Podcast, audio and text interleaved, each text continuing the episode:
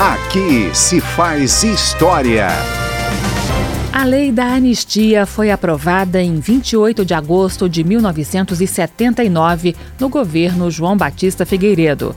Quatro anos antes da aprovação da lei, em abril de 1975, o deputado Fernando Lira, do MDB pernambucano, já ocupava a tribuna da Câmara e discursava em defesa da anistia para presos políticos, exilados e agentes do Estado que atuaram no regime militar.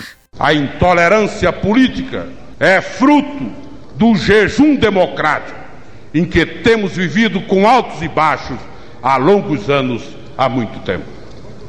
Queremos uma anistia ampla, uma anistia que atinja a todos, esquecendo tudo quanto se tenha feito, de um lado e do outro, e irrestrita, para alcançar a todos os brasileiros Aqui se faz história.